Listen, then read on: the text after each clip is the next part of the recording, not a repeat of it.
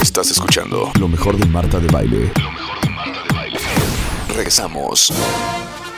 Ya llegó. A ver, José Antonio, ya hasta estoy molesta y Que es doctor en historia por la. Universidad Iberoamericana. ¡Bravo, Ibero! ¡Bravo, la Ibero! Venga, Ibero. Investigador del Centro de Investigación y Docencia Económica del CIDE, profesor, columnista, analista político, autor de libros como Umas- eh, Urnas de Pandora, Fronteras Democráticas en México, Los riesgos de la sucesión presidencial, la trilogía de la conquista y justamente con él vamos a hacer un análisis profundo este, de su libro Al grito de guerra, historia y significado del himno nacional mexicano. Te tengo una pregunta de los 64 millones de pesos mexicanos, José Antonio. Bienvenido. Hola. ¿Por qué no puedo usar el himno nacional como yo quiera y donde quiera y a la hora que yo quiera? Bueno, está reglamentado en la ley porque se supone que los símbolos nacionales que son de interés público Ajá. y vinculados con el Estado no los puede usar uno como quiera. Hay ciertos reglamentos, hay ciertas eh, condicionantes de se tiene que tocar de tal manera para que no cada quien lo use como quiera, que no se use con cuestiones comerciales, sino que tienes que pedir permisos y cosas por el estilo. O sea, si yo quiero hacer unas camisetas, José Antonio, con la bandera de México, imagínense qué cosa más bonita, en serigrafía y el águila en medio, toda bordada a mano, Sí, no lo sé en, cuestión- en este tipo de cosas. No lo sé si que se necesita un permiso especial. Eh, pero para otro tipo de usos sí, se está reglamentado. No es una prohibición absoluta, ¿eh? pero sí hay ciertas reglas de cómo puedes usar, cómo puedes cantar el himno este, en ciertos patrones. Oye, es que Rebeca me hace sentir siempre que si yo canto el himno nacional en este programa me van a meter a la cárcel. No, no lo creo. No creo que, no sé. No, no te van a meter a la cárcel, pero con respeto, ya lo dije, sí Ah, lo puedes hacer. Pero ¿qué con respeto? Sí, O o sea, sea, ¿qué no puedes respeto? hacer mexicana, o sea, ¿sí me explicó? O O, sea, sea, ¿cómo? Para fines como un poco más, más, más serios, más formales, pues. O No- no sea, entiendo, José no vamos Antonio. a hacer un rap Mira, del himno. en realidad hay ¿Es muchas, muchísimas cosas, no solo eso, que no se entienden en este país. ¿eh? Eso de lo- hecho. Esa es una de, hecho, tantas, ¿eh? De hecho. Sí. Bueno, hoy tenemos clases infernales de el himno nacional. Hoy estaba diciendo yo hace un momento, ¿no es considerado uno de los himnos más bonitos del mundo? Nosotros lo consideramos así. Pero no ranqueamos bien. No, ¿Cuáles eso- son? La marsellesa ni- es muy famosa. Sí. El himno de Francia. Se parece, por eso dicen, mira, se Sí. parece la entrada más o Sí. menos. Sí, pero no, no, no conozco un ranking así mundial. El gringo Creo es, que eso es un poco bonito. mito, ¿eh? A Eh. nosotros nos gusta, sí, y qué bueno. Pero así que alguien, los demás digan, oye, el himno mexicano, no, hombre, ni lo conocen. Oye, ¿de qué va el libro Al grito de guerra? ¿De qué va? ¿De qué va? Es un poco la historia de cómo surgió el himno, de qué refleja, porque el himno nacional, como casi todos los himnos del mundo, están reflejando una parte de su historia, a veces incluso también la forma de ser de ese país. Entonces, ¿qué es lo que nuestro himno refleja? No es solamente una poesía bonita con cuestiones patrióticas, así abstractas, no, refleja muy bien lo que fue el siglo XIX mexicano que es cuando nace justamente, pero está reflejando todo el belicismo, por ejemplo, del himno. Eso sí te puedo decir, no está considerado necesariamente uno de los más bellos, pero es uno de los más bélicos. Sí, También la sí es marsellesa. fuerte. Sí, o- oye, la parte de Maciosare. No, No, todo, es que fíjate, todo el himno desde que empieza hasta que termina es Mexicanos bélico. al grito de guerra, hija. Es bélica. Ya de claro, entrada. Ya De de entrada. entrada. Los himnos latinoamericanos todos tienen algún componente bélico, porque todos surgen después de la independencia, etcétera, pero el nuestro es el más bélico.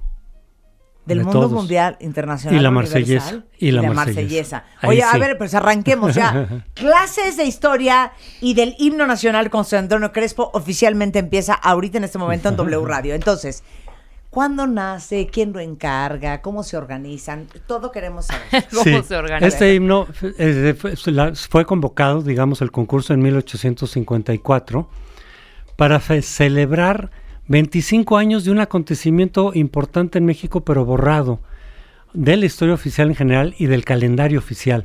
No lo celebramos, que es un intento de reconquista de los españoles en 1829, en el que fueron derrotados por México definitivamente. Ahí sí los derrotamos definitivamente, porque la batalla del 5 de mayo en Puebla fue una derrota parcial, fue una batalla.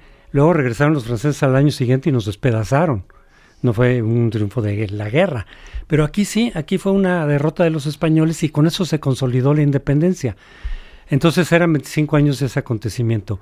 ¿Quién fue el héroe de ese acontecimiento? Que por cierto también cayó en septiembre, esa batalla de Tampico, porque eso fue en Tampico. Santana, por eso no lo celebramos. Es una de las pocas guerras que hemos ganado a una potencia y no se celebra porque el héroe, el que se encargó de eso, fue Santana. Como si Santana se convirtió en villano, nadie, nadie sabe de este acontecimiento. Pero esto es casi. 1824. Ah, 29. 29. Y a los 25 años, en 54, se convoca un, eh, este, un concurso para, para el himno en celebración de ese acontecimiento. ¿Por qué? ¿Quién era el presidente en 1854? Santana.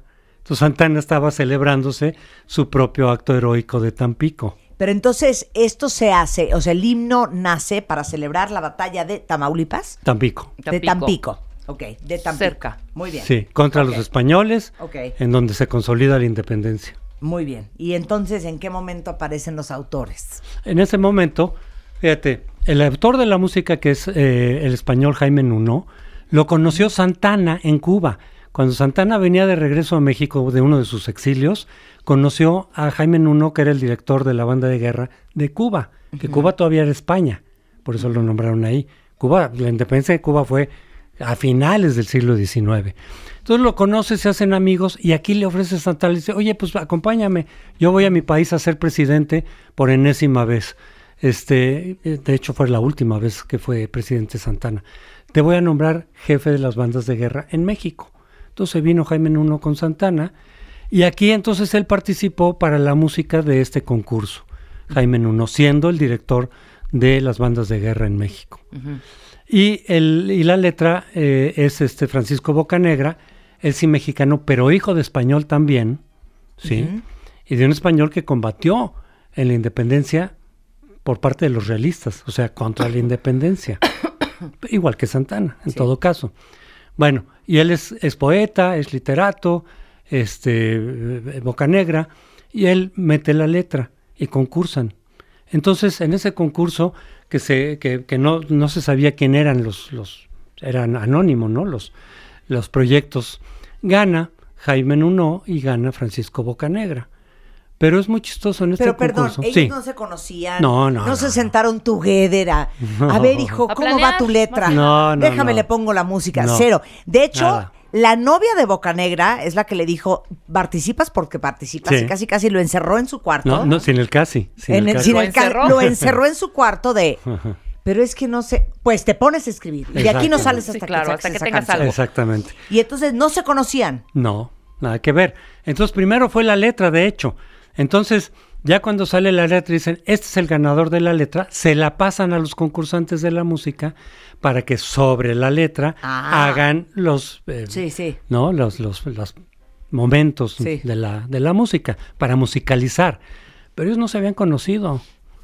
Este, de hecho, no llevaron después ninguna relación así muy, muy Pe- especial. Pero entonces, espérame un segundo. O sea, Nuno no tenía ya la música hecha. O sea, la hizo No, en base no, a lo que exacto, Bocanegra mandó. Exactamente. Claro. Entonces, no, no es que los dos estuvieran con- este, con- Sí, sí, concursando exacto. al mismo tiempo. Exacto, Primero exacto. salió la letra, Sí. la partitura, la- el poema, digamos que ganó, se lo reparten a los concursantes y los concursantes la musicalizan sobre esas estrofas. Porque tienen su, claro, cadencia, claro, ¿no? Tienen una cadencia. Claro. Tienen que ajustar. Perdón. ¿Quién es el jurado, José Antonio? No, eran, era, era, era, lo, era digamos, el- lo que ahorita sería el conservatorio, ¿sí? Y eran, pues, muchos músicos importantes, básicamente, eh, algunos de ellos eran envidiosos, eso sí lo puedo decir, eran envidiosos de Jaime Nuno porque les parecía injusto, a lo mejor lo era, que un español tuviera un cargo tan importante como el ser el director de las bandas de guerra Claro. de México, con los salarios, con los privi- privilegios correspondientes. Entonces tenía muchos eh, adversarios, digamos, ellos sí se conocían. Entonces Jaime Nuno incluso le pidió a un amigo suyo también catalán que le, que, le- que le, que le pasara la letra de, de- de sus datos. Este, ¿En catalán? Para que no, sí, otro catalán, Jaime Sí, Nuno sí, era sí. catalán y también su amigo era catalán. Eh, para que no le reconocieran la letra y por envidia lo descalificaran. Sí, ¿Me por ser, explico? por ser extranjero, por ser... Por- porque le tenían envidia tenían y le tenían claro. coraje porque él tenía ese cargo tan Sí. buscado, tan, tan, ¿no? Y le decían, ¿por qué a un español, Claro, no? claro. Solo porque Claro. Santana lo conoció, se hicieron amigos, pero eso tendría que estar en manos de un, de un mexicano. Muchos, de, ¿puedo muchos de los envidiosos eran jurados. Pero puedo hacer un paréntesis. Sí. Tú que eres estudioso de, de nuestro país. Seguimos con ese tema. Sí, claro. A mí me impresiona mucho, y yo creo que eso nunca lo hemos comentado, y valdría la pena hacer un programa con un análisis antropsicosociológico de este tema. O sea, ustedes ven que, por ejemplo, James Corden, que es uno de los más famosos comediantes de la noche en Estados Unidos, en el prime time de las cadenas abiertas, es inglés. Teníamos a, a Piers Morgan, eh, que estaba en CNN, inglés. Inglés. Y entonces yo veo que en, en los medios, en otros países, hay gente de otras partes del mundo. Y yo digo, es que yo no me imagino que en México se permitiera que, eh, por ejemplo, el noticiero de la noche de Televisa de Denise Merker lo condujera un argentino. Ajá. O que en el O programa de la mañana... Bueno, lo este, condujo, claro, lo condujo claro. en español de nacimiento, ¿Quién? López Dóriga. Ah, bueno. Sí, no, no, pero a ver, un español que trajimos Ah, no, de Madrid. que acaba- que O un de llegar. que trajimos no. de Buenos Aires. Por eso dije de nacimiento. O que en la radio existiera, este, no sé, alguien con un acento súper marcado. Cubanos. En, en un cubano conduciendo un programa de radio y hablando y criticando y comentando sobre la política de este país, por ejemplo. Sí, mira, hay, hay extranjeros que tienen algunos espacios mediáticos, no ese en particular.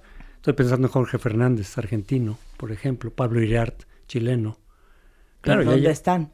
en, en- en Canal 40, están en TV Azteca.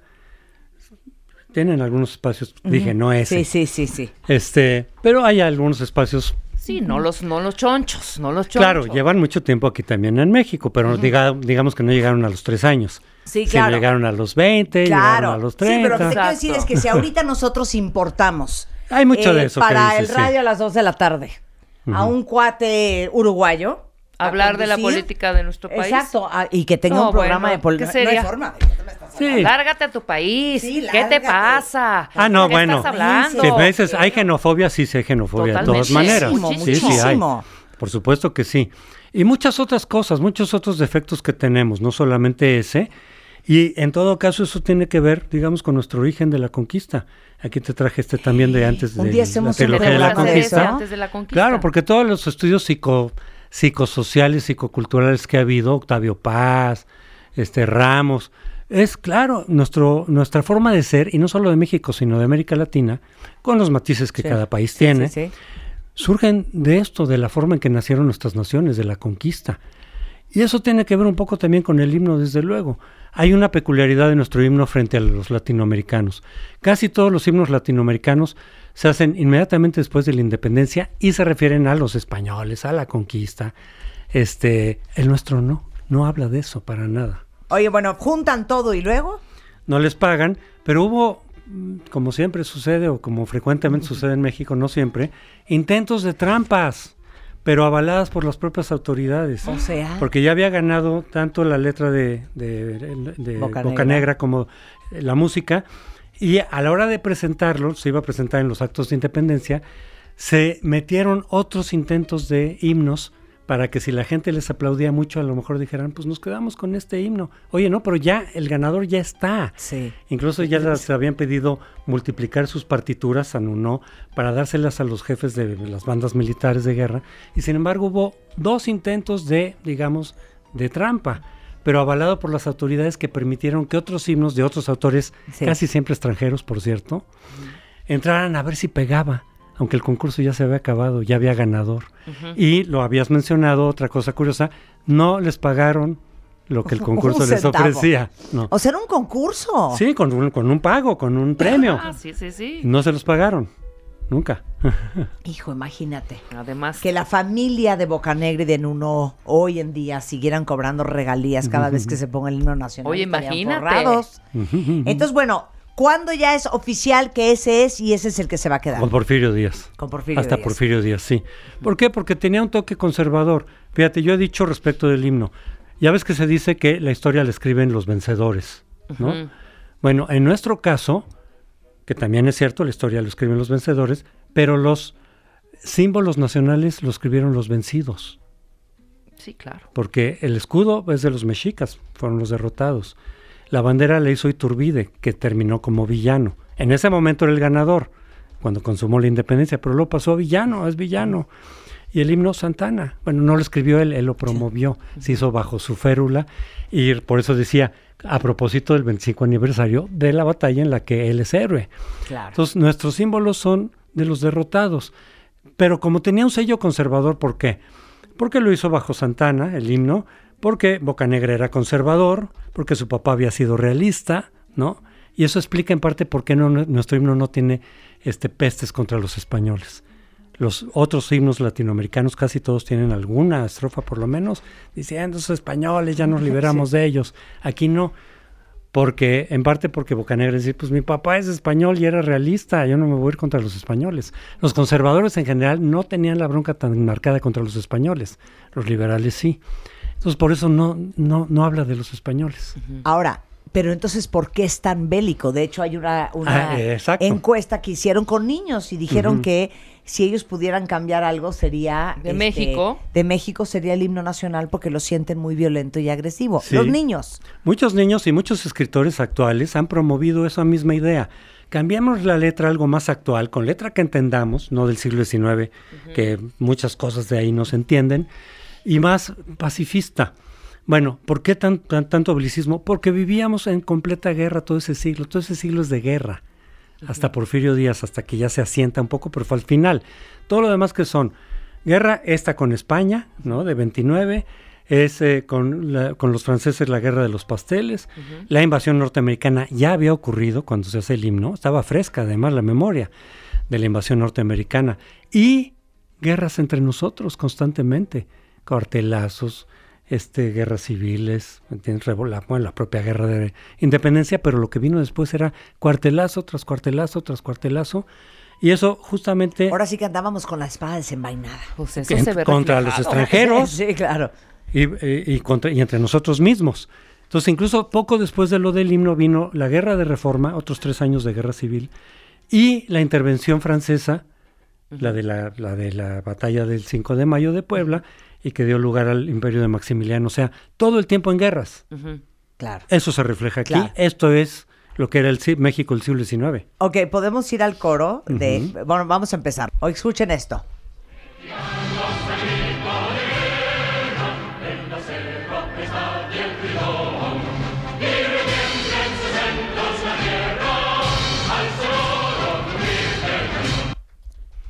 Ajá. Para empezar, no se entiende nada. Bueno, la ¿Quién sabe qué es un bridón? A ver, empecemos mira. a hacer aquí Vamos. trivias. ¿Qué es un bridón? A- acero aprestar. el acero a prestar. Esa es la, esa es la frase que no se entiende. Que casi no- Mexicanos al grito de guerra Sí. está obvio. El acero aprestad y el bridón. Y el bridón. Sí, El esa es la parte que no se entiende ¿Cuál en será el realidad. bridón? ¿Aprestad qué es? Préstamela, te la presto, te lo... ¿Aprestad qué es? Hacerlo, Apresúrate. hacerlo presto. Es Hacerlo decir, presto. Rápido. prepara. Sí. No es de prestar, no es préstame tu pluma. Es apréstate Ajá. porque ya nos vamos. Así Ajá. diríamos hoy. Ponte las pilas, ¿no? ¿no? Ya, prepárate. Sí, es, prepárate. volada. Es prepárate. Prepárate porque ya nos vamos. Entonces, el acero aprestad Prepara la espada. prepara la espada. ¿Y el bridón? Un caballo de guerra. Un bridón es un caballo de guerra. Quiero una foto, quiero una foto de un bridón. Enséñame un bridón. Ok, y si me y retiemblen sus centros de la tierra. Bueno, eso es- ahí está la poesía. Los dos dicen, oye, la tierra tiene un centro. Sí, pero lo poético es en sus centros. Decirlo en plural. Pero el bridón es lo que agarra. La brida. La brida. La brida es lo que agarra al caballo. Sí. ¿no? Entonces el bridón es el que tiene brida, ya está preparado para la guerra. Ah, ok. Y El al caballo. sonoro rugir del cañón. Sí, Poesía. Pues sí. Poesía. Ok, Ajá. muy bien. Ahora, esto es, como tú dijiste hace un momento, lenguaje, José Antonio, del siglo XIX. Totalmente. No lo diríamos así hoy. No. Diríamos mexicanos al grito de guerra, saca la espada, prepara el caballo y que retiemble en sus centros esta tierra. Cuando suene el cañón muy fuerte. Sí. Sonoro rugir del cañón no está tan mal. Sí, Exacto. más o menos eso es lo que se, se- Muy bien, a ver, venga ¿no? la siguiente parte. Ciña o patria.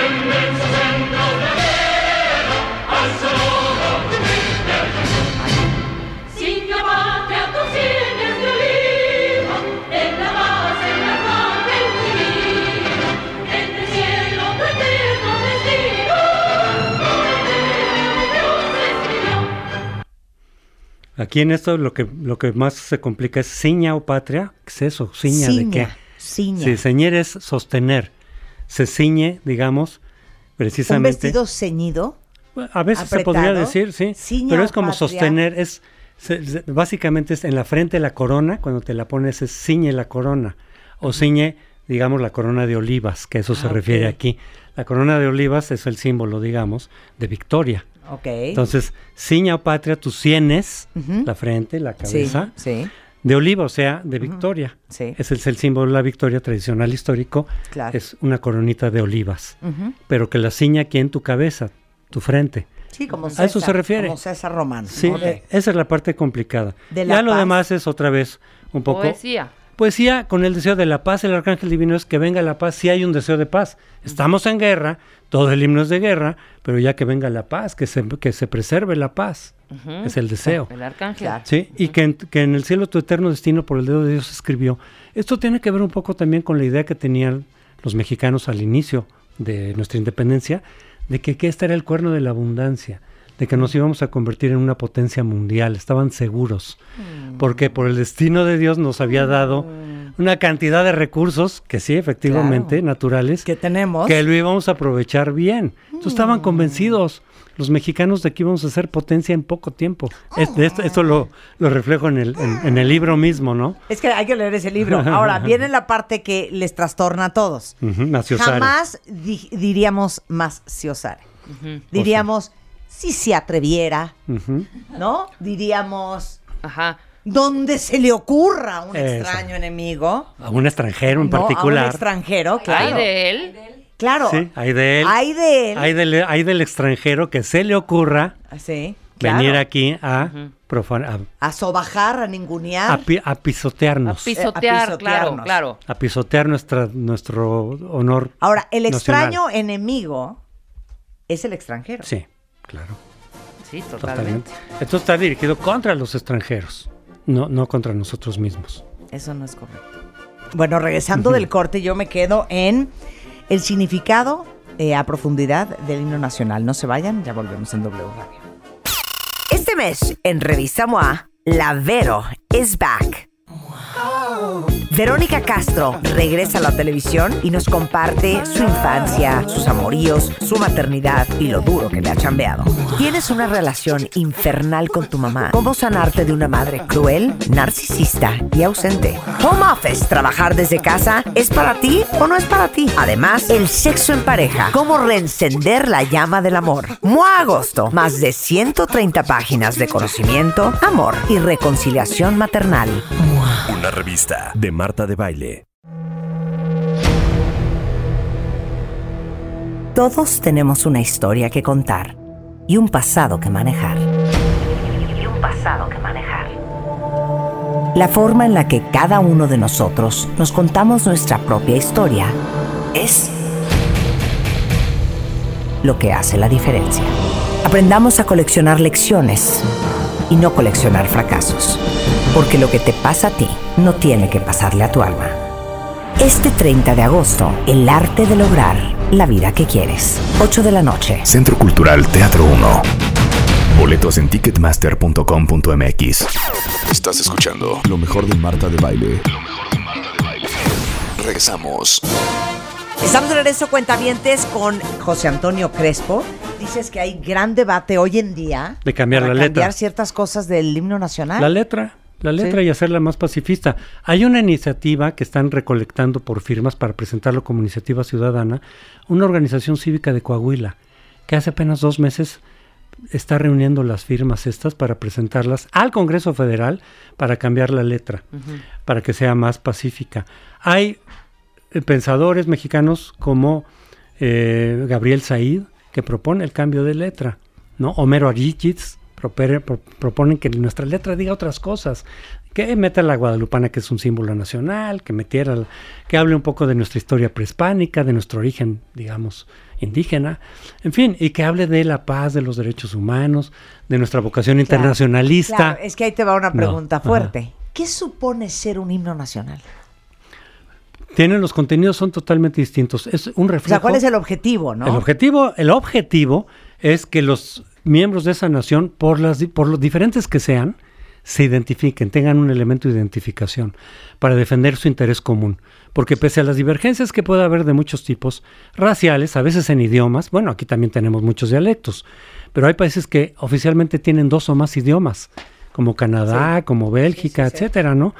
Eh, diferentes nacionalidades, diferentes razas, obviamente clases sociales, obviamente ideologías políticas, pese a nuestras enormes diferencias de todo tipo, tengamos un elemento de identificación común, que es ser mexicanos, y que los símbolos nacionales, no solo el himno, nos recuerden que somos hermanados por eso, que pese a nuestras diferencias somos mexicanos y tenemos un interés común.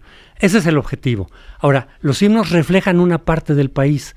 A veces reflejan no, no, no, no una parte de su historia, sino su ser nacional, por ejemplo. Claro, sus valores. El himno de Japón nación. refleja mucho la forma de ser de los japoneses. el, el himno japonés es casi un poema zen, que es mucho el espíritu de los japoneses, mucho de su cultura. El Tíbet habla del budismo. El Tíbet, que es un país conocido por su budismo, ¿no? El Dalai Lama. Su himno habla no en contra de ningún país, pide bendiciones para todo el universo y todos los países de la Tierra. Eso casi ningún himno lo hace. Todos los himnos se defienden frente a los demás. Todos los himnos resaltan el nacionalismo frente a las posibles agresiones extranjeras. El de Tíbet pide bendiciones a todos los países del mundo. Es budismo. Y Qué nosotros a que prestar del cañón. Un, un- un himno nacional positivo, hopeful, ¿no? Esperanzador, con buena onda. A ver, ponme la parte de más si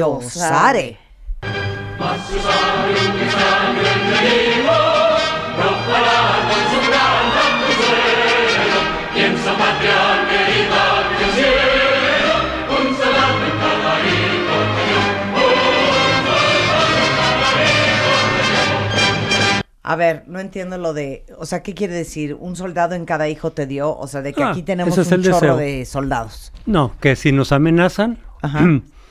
todos vamos a tomar las armas Sí, en defensa de la sí, patria. Sí, exacto. Eso, simplemente. Eso lo tienen muchísimos himnos también, ¿eh? Sí. Muchos latinoamericanos, por cierto. Y aquí estamos todos para entrarles Pero al aún kit. con esta parte como agresiva y violenta, es también como inspirador un poco, ¿no? O sea, cambiándole la parte violenta. O sea, es como ¿De la fuerza, parte? el poder De tu del deber, de mexicano, solidaridad, de Podemos, de si se de puede. todos juntos, de somos Casi- soldados, somos guerreros, guerreros en esta Sí, sí, vida, de- ¿no? para O defender sea, la patria, casi todos los himnos, casi todos, dicen algo parecido. Es decir, si nos atacan, vas a, a encontrar a tus hijos dispuestos a morir. Claro, claro. Pero es un himno empoderador. O sea, si escuchas la, o sea, leyendo ya la letra, Ujú. sí es, sí empodera, o sea, sí se siente y sí, o sea, sí lo, sí lo, sí lo vives así, sí lo vives fuerte. ¿no? Pero a ver, tú decías que son ocho, pero en realidad solo cantamos dos, que son estas dos. La primera y la última. La primera, ¿cuál Esta es es- la no, porque esta es toda la estrofa. Estas dos es parte de una misma estrofa. Ah, Son, ok, vamos a la sí, sí. primera. Sí, esta, esta es la ¿Y primera. ¿Cuál es la última? Patria, patria, Ajá, tus exacto. hijos, Hijos te te juran. Ajá. A ver, vamos a esa parte que es la última estrofa. Muy interesante. Venga.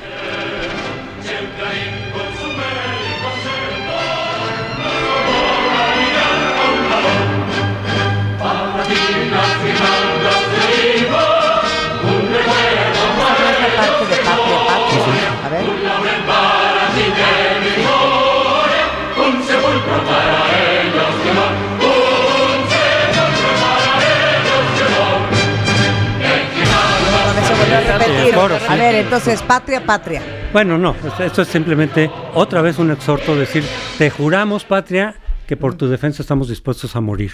Aquí la parte que no se entiende de palabras es exhalar, que bueno, a veces es morir. No se refiere nada más a inhala, exhala, como Sí, en el sí, yoga, sí, no. Es morir, es el último respiro, ¿no? El último aliento. ¿En tus aras?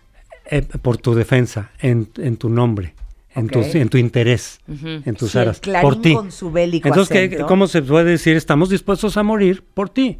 Esa es la traducción de, esta, de estas palabras. claro. Español muy complicado del siglo XIX. Claro, y además poético. Exhalar en además, tus aras su aliento si el clarín con su bélico acento La- la- los convoca a lidiar con valor. la corneta de La guerra, corneta de que, guerra. Nos, que nos están invadiendo todos a las armas. ¿Mm? Para ti las guirnaldas de oliva, un recuerdo para ellos de gloria, un laurel para ti de victoria y un, sepulcro para, ellos de honor. A los que murieron en Eso su está bien- defensa. eso está bien bonito. Sí, no, de bonito sí es, porque es poesía. Claro. ¿no? Y con ese lenguaje elegante, etcétera. Fíjate que las proclamas políticas de esa época, de nuestros países todos latinoamericanos, se parecen muchísimo. Encuentras frases que dices, oye, incluso algunas parecen inspiradas en discursos políticos, entre ellos de Santana, por ejemplo. Tú lees los discursos de Santana y dices, es el himno. Sí, palabras, el, ¿no? Esta solemnidad, eso Claro. de que de- de- Oye, tú eh, no sabes. nos podemos, no, no podemos terminar esta conversación con José Antonio sin, sin que nos explique por tu amor palpitando sus senos. ¿Qué, es eso? No, aquí En el dice pecho. sus senos. Sí, se refiere al pecho. Por tu amor palpitando. Es que en realidad el seno, by the way, hablando anatómicamente, está en medio de los dos, Sí. de las dos mamas. Eso es el seno. Sí, Estos no son los senos, el seno está en medio. así es. Entonces esto está correctamente dicho. Sí, claro, se refiere al pecho. Al es decir, las emociones que nos nacen, ¿dónde? Pues en el pecho, en el corazón. Arrostrar la metralla serenos. Sí, enfrentar, arrostrar es poner el rostro, poner cara. O sea, enfrentar, poner la Pero, frente. pero les digo una cosa, qué bonito hablar así, ¿eh? sí, ah, no, es muy elegante. así, muy elegante. Claro, claro. No estar ahorita Lo que de, pasa es que ya no lo usamos. A ver, jálate la metralla Ajá. al pecho, hijo, ¿no? ¿No? Eh, sí, sería- ahorita diríamos es eh, enfrenta eh, las balas, enfrenta el fuego enemigo. Claro. Más o menos, ¿no?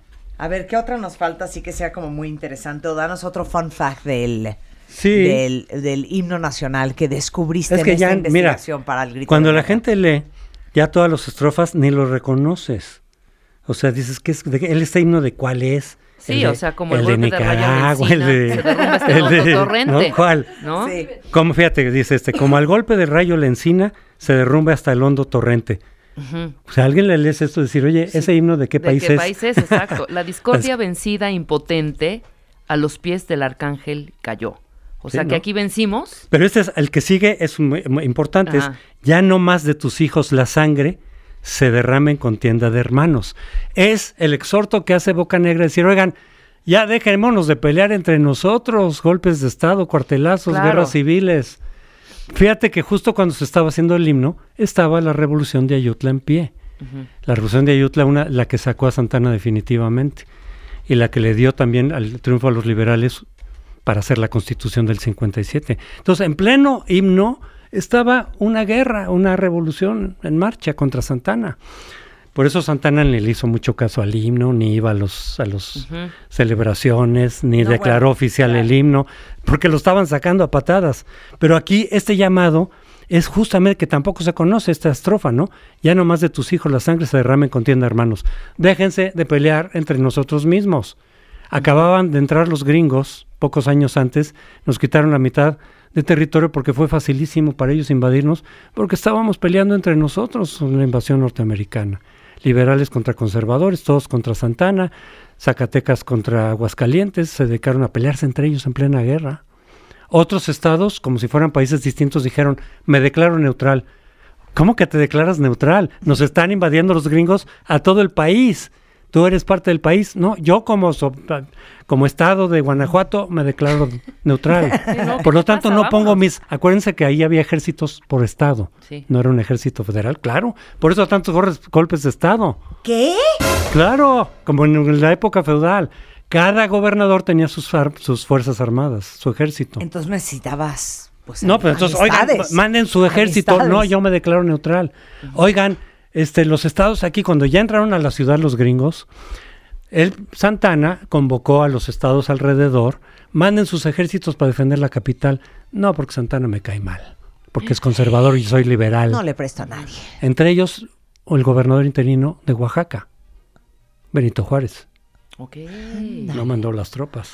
Oye, ¿por qué no, por qué no quedas contratado en este programa para que regreses a contarnos cómo Cosas nos historia. quitaron, cómo nos quitaron Texas, por ejemplo? Bueno, Texas y luego todo- la- en la guerra de Estados Unidos hay una cantidad de anécdotas muy interesantes, pero muy tristes.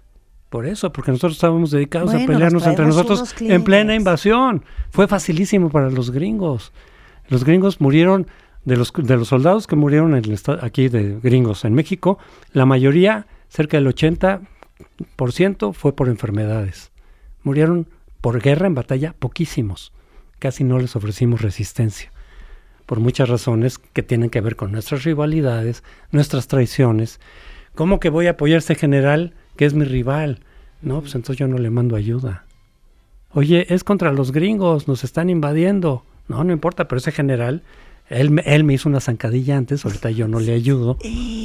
Ese tipo de cosas. Es que qué inter- y, y la segunda contratación que vamos a hacer es para que vengas a contarnos y explicarnos, basado en el libro que pusiste antes de la conquista, por qué somos como somos. sí, ¿no? claro. Claro. Y, que, y, y qué venimos arrastrando y por qué hoy nos comportamos como nos comportamos y de dónde lo mamamos. ¿no? Ok, cómo no, claro que con mucho gusto. Ya, sensacional. Bueno, el libro se llama El grito de guerra, es la historia y significado del himno nacional mexicano de José Antonio Crespo. Un placer conocerte, José Antonio. Muchas gracias. Igualmente, Marta. Estás escuchando lo mejor de Marta de Baile. Lo mejor de